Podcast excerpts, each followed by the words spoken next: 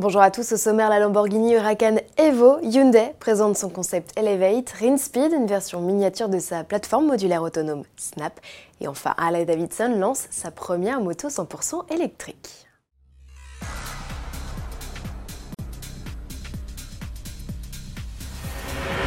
La voilà, l'Huracan restylée, elle ne nous avait pas échappé. Lamborghini n'a pas tardé à présenter la version mise à jour de sa sportive qu'il baptise Evo.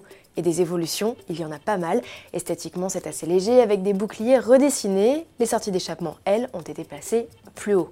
Dans l'habitacle, un nouvel écran tactile de 8,4 pouces avec contrôle gestuel fait son apparition. Et côté technique, c'est là où l'on note le plus de changements. L'Huracan Evo profite désormais, en plus de la transmission intégrale, de roues arrière directrices comme sa grande sœur la Ventador. La suspension a été revue tout comme le contrôle électronique de traction. Un système d'analyse de la conduite du pilote et des conditions d'adhérence fait son apparition comme sur la Mercedes AMG GT. Il permet d'adapter automatiquement le comportement de l'auto. Quant à la mécanique, elle n'est pas en reste. Le V10 5 litres de atmosphérique voit sa puissance grimper à 640 chevaux comme l'ex-Huracan performante. Avec ses 30 chevaux de plus, le tout sans la prise d'un gramme, l'Huracan Evo améliore de 3 dixièmes l'exercice du 0 à 100 et passe désormais sous la barre des 3 secondes.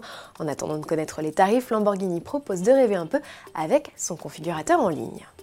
Chez Hyundai, on fait dans le plus exotique à l'occasion du salon de l'électronique de Las Vegas qui ouvre ses portes ce 8 janvier. Le constructeur coréen a présenté un drôle d'engin, son nom Elevate. Ce véhicule 100% électrique possède tout un tas d'articulations pour arpenter les terrains les plus hostiles. Sa mission notamment, épauler les secours lors d'opérations de recherche ou de sauvetage après des catastrophes naturelles. Le véhicule est à la fois capable de rouler comme une voiture, de marcher ou encore d'escalader des obstacles jusqu'à 1m50 de haut. Il permet également de greffer des habitacles différents sur sa plateforme modulaire. Ça ne vous rappelle rien? Bien vu, Rinspeed est aussi un adepte de ce concept.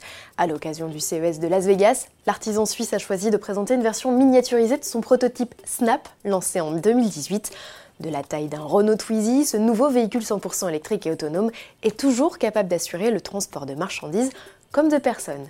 Soulignons que Toyota avait également présenté un concept similaire l'an passé, Contrairement au Snap, les e-palettes ont davantage de chances de voir le jour puisque les premiers essais sont annoncés en 2020 à l'occasion des Jeux Olympiques de Tokyo.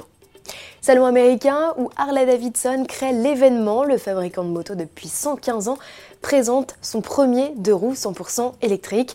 La Livewire, version de série d'un concept présenté dès 2014, sera commercialisée en août 2019. Elle doit permettre de conquérir un nouveau public puisqu'elle est dépourvue d'embrayage. Que les novices soient cependant prudents, le couple instantané et linéaire offre de bonnes sensations. Atteindre 100 km/h réclame moins de 3 secondes 5. Harley offre également un bouquet de services connectés pour connaître l'état de charge ou la localisation de la moto.